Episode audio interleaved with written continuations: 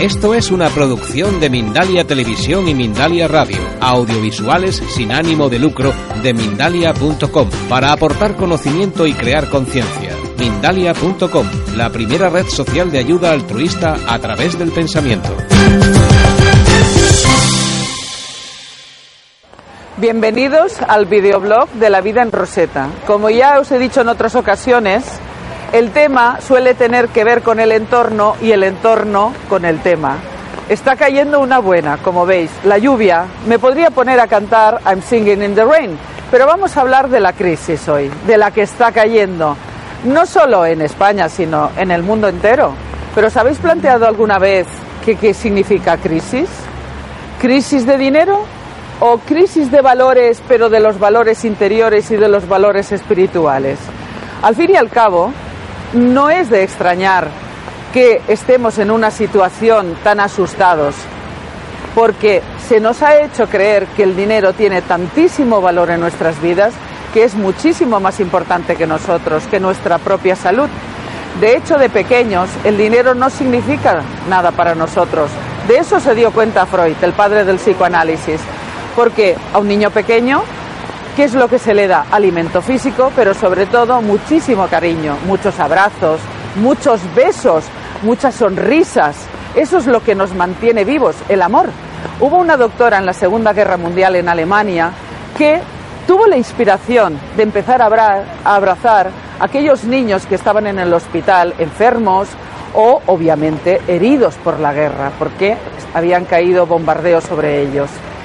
Resultó que empezó su gran idea, se la contó a las enfermeras, a los médicos y esto pasa por estar en la calle, pero veis, yo tengo recursos, no me importa de repente decir, no, stop, stop a la crisis, no pase por aquí, no me interesa. Bueno, luego sigo contando la historia de la doctora, pero esto viene así, al pelo de la crisis, para que hagáis una lista de todas aquellas cosas que os inducen a estar en crisis, que os generan miedo, para luego colocarle un stop. Por aquí no pases, no pases que estoy yo y no me interesa. Como os iba contando, la doctora, esa genial idea que tuvo, esa inspiración, se la comentó a otras enfermeras y a otros médicos. Y empezaron a abrazar a los niños que estaban hospitalizados. ¿Sabéis qué? Descendió la mortalidad infantil. Sí, sí, la mortandad descendió en un 95%.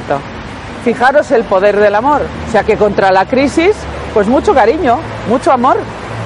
Yo os voy a proponer que cojáis un papel, otro más, porque ya podéis haceros la libreta de La vida en Roseta con el nombre de cada uno de vosotros.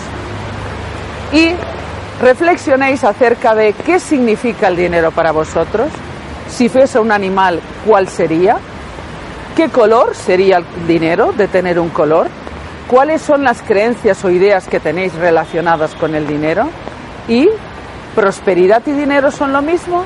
Esa es la siguiente reflexión. ¿Creéis que prosperidad es lo mismo que tener dinero? Yo particularmente considero que no. Que una persona puede tener 10 y ser muchísimo más rica que otra con 20. Eso lo aprendí de mi abuela María Roseta. Porque la persona próspera es aquella que tiene todo lo que necesita en un momento determinado de su vida, pero mucho más allá de todo eso, lo que tiene es un interior lleno de alegría, lleno de determinación, de valentía, de coraje, de sentido del humor, que no viene mal en época de crisis. Y para terminar, os invito a que vayáis a conectaros con vuestro sentido del humor, porque eso os va a salvar el culo en muchísimas ocasiones. Nos volvemos tan, tan serios, nos dejamos llevar tanto, tanto por el miedo, que olvidamos sonreír, que olvidamos pasárnoslo bien. Así que si no queréis estar en crisis, ¿eh? en crisis vital, ir a encontraros con vuestro sentido del humor, con la alegría, contar las bendiciones que hay en vuestra vida antes de ir a dormir y por la mañana al despertar, hacer un stop a todas las cosas ¿eh? que os ponen de los pelos o que os inducen a estar en crisis y fijaros, si tenéis un penique, si tenéis un céntimo, si tenéis un euro, si tenéis un dólar, tenéis dinero.